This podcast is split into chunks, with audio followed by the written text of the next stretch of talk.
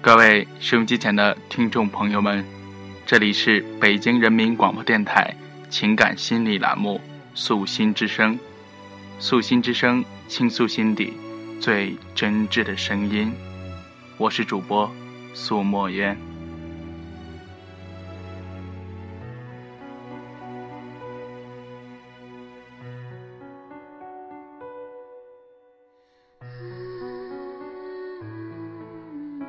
一直很喜欢拍摄黑白照片，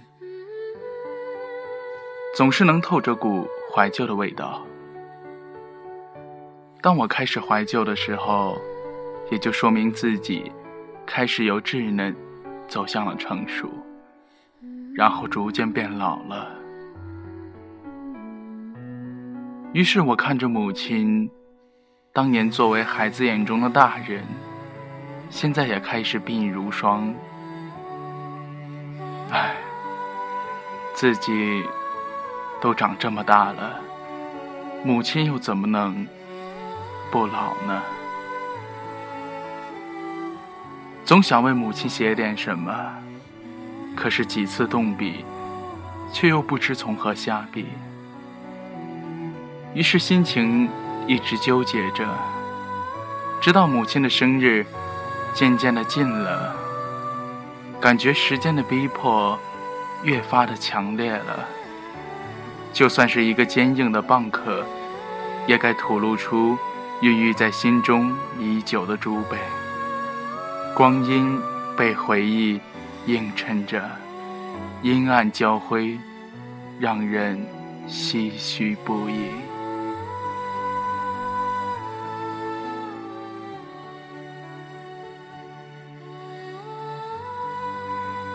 用母亲大人作为标题，是为了显示敬意，也是因为从小到大与母亲的关系，总是保持着一种亲昵的叛逆。母子之间的亲昵自不用说，而叛逆，则是一种精神上的感觉。或许是因为本身的代沟，或许是因为性格的使然。对于同样习惯了寡言少语的母子来说，沟通总被欲言又止的沉默隔断。于是，凭着血缘的天性，挥霍着这份包容，认为一切只想要说，都会来得及。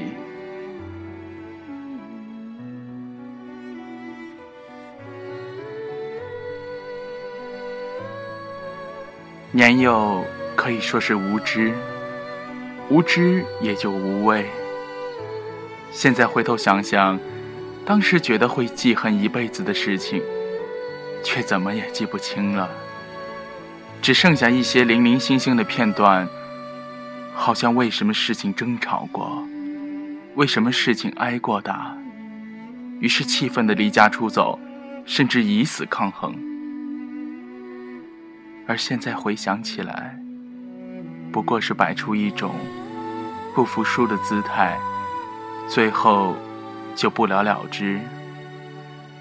将心情写成了日记，放在抽屉的最底层，见不得天日。即使放在这么隐秘的地方，依旧会被母亲发现。为了不让母亲看到日记里的内容伤心，我像只老虎一样扑向母亲，抢过来撕得粉碎。然后犹如天女散花一般，洒向窗外。这样公然的挑战母亲的权威，换来的是一顿暴揍。认为撕掉的一定是重要的机密，否则为什么不能见人呢？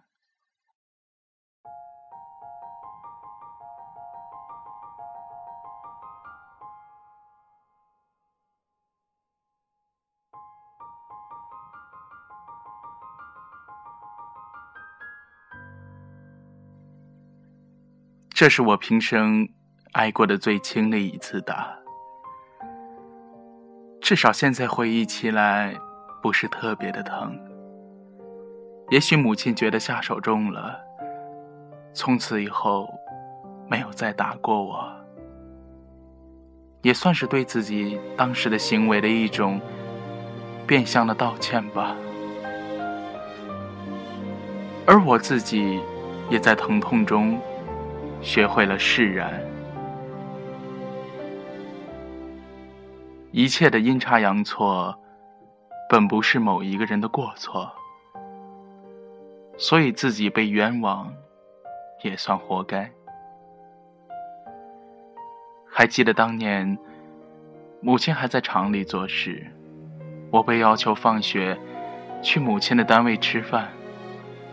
因为没有食堂，大家都是带着饭菜到单位吃。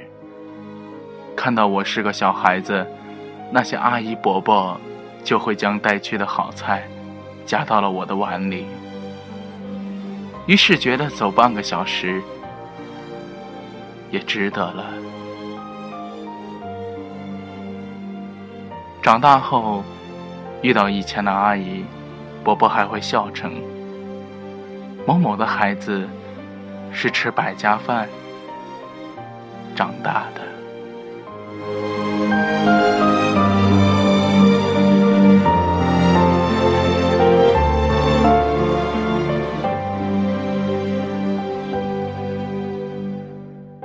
如果说吃饭是一件幸福的事情，那么洗澡却是一件痛苦的事情，因为母亲单位。有上百名女职工，澡堂很小，也就六七个水龙头。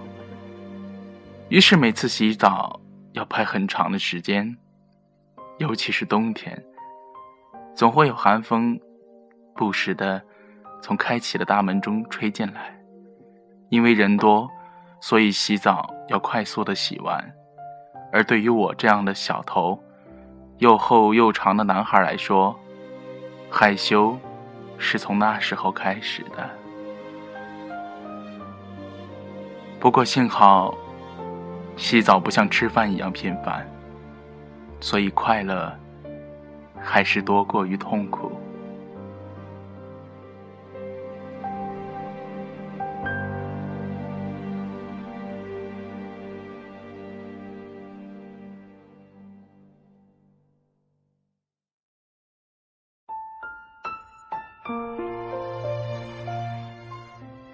当时母亲单位规定，每个人每天可以发两瓶汽水喝，但必须在单位喝完，是不准带回家的。于是上夜班的母亲就会将省下来舍不得喝的汽水，用饭盒偷偷带回家给我喝。夏天能喝到用冷水浸凉的汽水，当时算是一种很奢侈的幸福。当然，还有大奶糕、冰棍儿。时光就在这样贫瘠的生活中静静的流淌。这样的贫穷，不是某一个家庭的贫穷，而是整个社会底层的人民都在承受的生活的重压。所以，母亲平日里没有多余关爱的话。没有很富裕的生活环境给我，唯有在每个夜晚我学习的时候，在一边织着毛衣，用眼睛的余光装作很随意，偶尔瞟一下我，看到我实在被瞌睡虫折磨得无可救药的时候，起身为我铺好被子，催我睡觉。还没好好看看你，眼睛就花柴米油盐半辈子，转眼就只剩下满脸的皱纹了。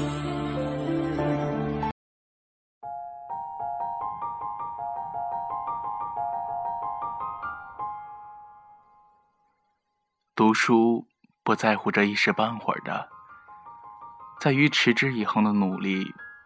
和坚持不懈，这样的观念一直陪伴着我的成长。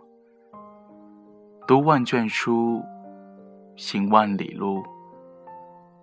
读书不在乎这一时半会儿，表达关心不在乎这一时半会儿，吃东西不在乎这一时半会儿，喝饮料。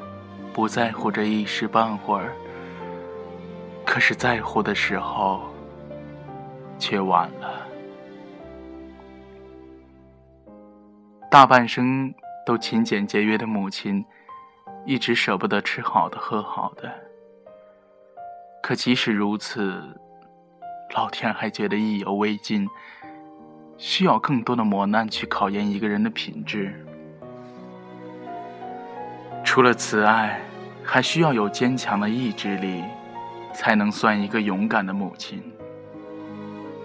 那年母亲病了，被单位派出休养，在医院每天会有身体检查之类的，于是。一直舍不得吃喝的母亲，却再想吃也吃不动了，因为母亲查出患有硬皮病，而且是很严重的硬皮病。母亲当时就崩溃了，泣不成声的打电话回来给父亲，嘴里不停的呢喃着。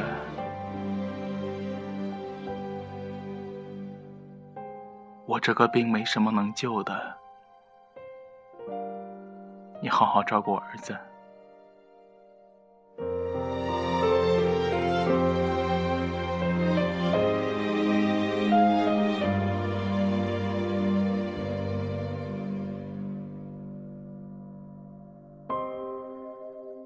硬皮病简称为皮癌，所有的医学水平现在没有可以治疗的办法。几年之后，母亲腿上的橘皮肤变硬、变黑了。母亲也总是开始腿疼，还有长期在潮湿工厂工作落下的腰疼，也是祸根之一，让母亲开始举步维艰，体重骤然下降，头发也大把大把的掉落。以前跟我一样浓密的头发。现在只有我的三分之一多。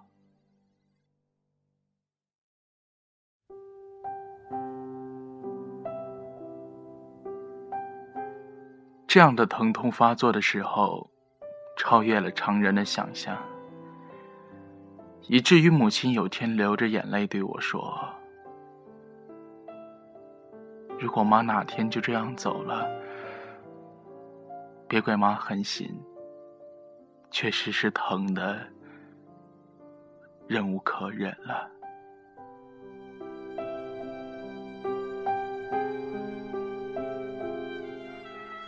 忍无可忍这个词语，就如沉甸甸的石块，压在我的心中。上班的时候，我会时不时的打电话回家，在外面。更是电话不停的往家里打，不为别的，只为听到熟悉的声音就好了。不过万幸的是，这样疼过一年多以后，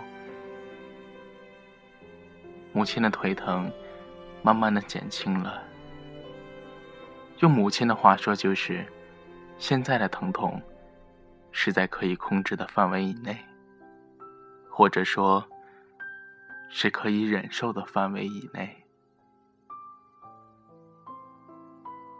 但喜祸无常，腿疼稍微好点，母亲的病却转移到了心脏的部位。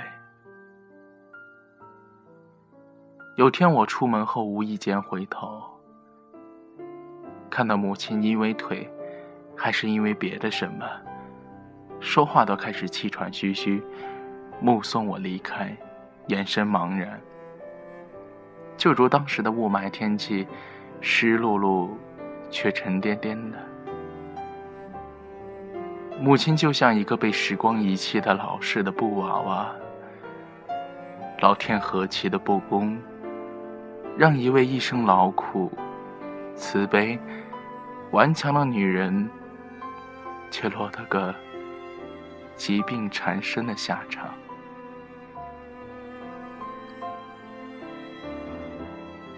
多年之前，我没有觉得母亲有多么的漂亮，因为母亲就是母亲，就像记忆中那栋老式的二层楼的老院子，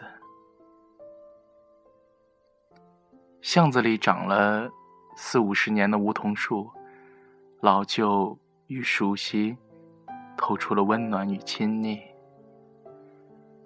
现在我习惯在电脑上画母亲年轻时的模样，蓝天、白云，还有一望无际的花海，那是我能给予母亲仅有的辽阔，如同母亲曾经将朝阳镶嵌在我的眉心。可是，我终究要离开母亲。只能留下一个背影，看夕阳在母亲的肩头滑下去，一点一点的滑下去。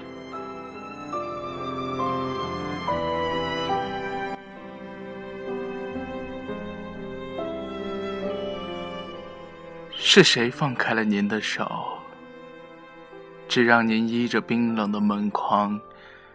支撑着一个漫长的等待，是我吗？是该死的命运吗？是世间的不公，还是老天根本无言？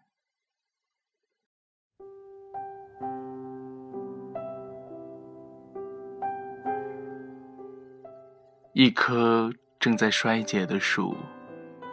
也曾在风花雪月中郁郁葱葱。母亲就是这样的一棵树。当年的母亲，一身白衣白裙，如树枝间盛开的梨花，清丽脱俗，让多少男生暗恋过。读书是好学生，当姑娘时是好姑娘。结婚后是好妻子，当母亲后是好母亲。可是所有的好，也换不来一个好的身体。从赤手空拳开始过着一贫如洗的生活，到现在日子终于慢慢的好起来，可是母亲的身体却渐渐的不好了。这是何等凄凉的结局！从此，我不再相信苦尽甘来，不再相信好人就有好报。我更愿相信世事无常，冷暖自知。每个家庭中都会有一些欲说还休的遗憾。有人追求名利，有人追求财富。只是世间的大富大贵，与我何干？我只希望能够有足够的钱，支撑父母亲的后半生。愿父母能衣食无忧，不要让节省一生的父母认为自己生病是一种罪过，甚至连咳嗽都要捂着嘴，小心翼翼的。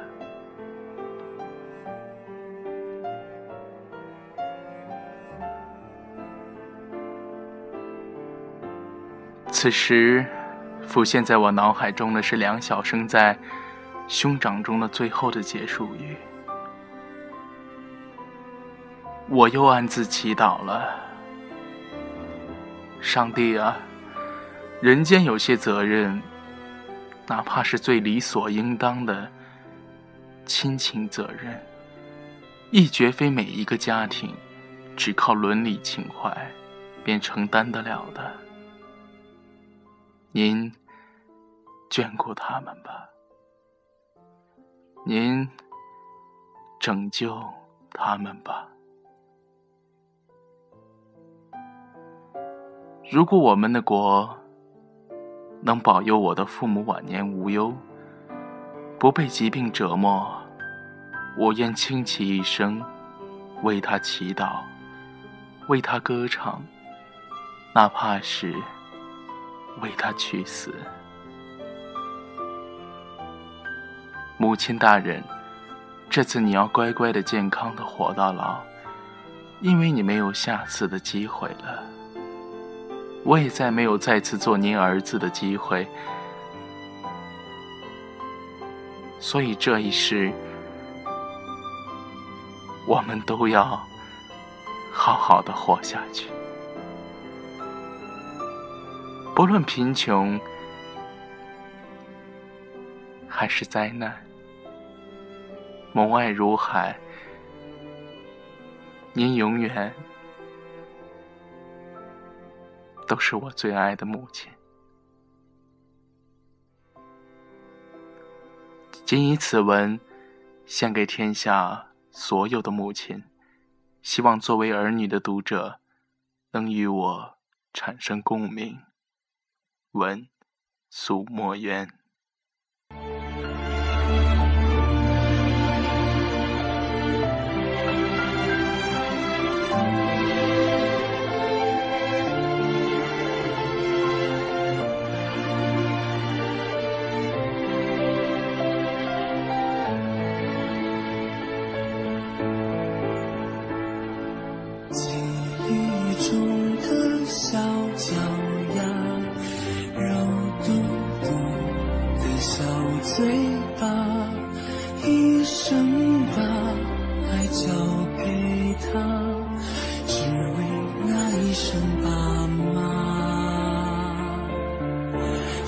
时间都去哪儿了？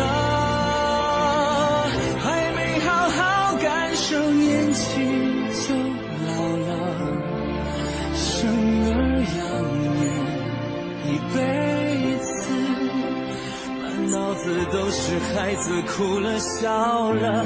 时间都去哪儿了？还没好好看看你眼睛就花。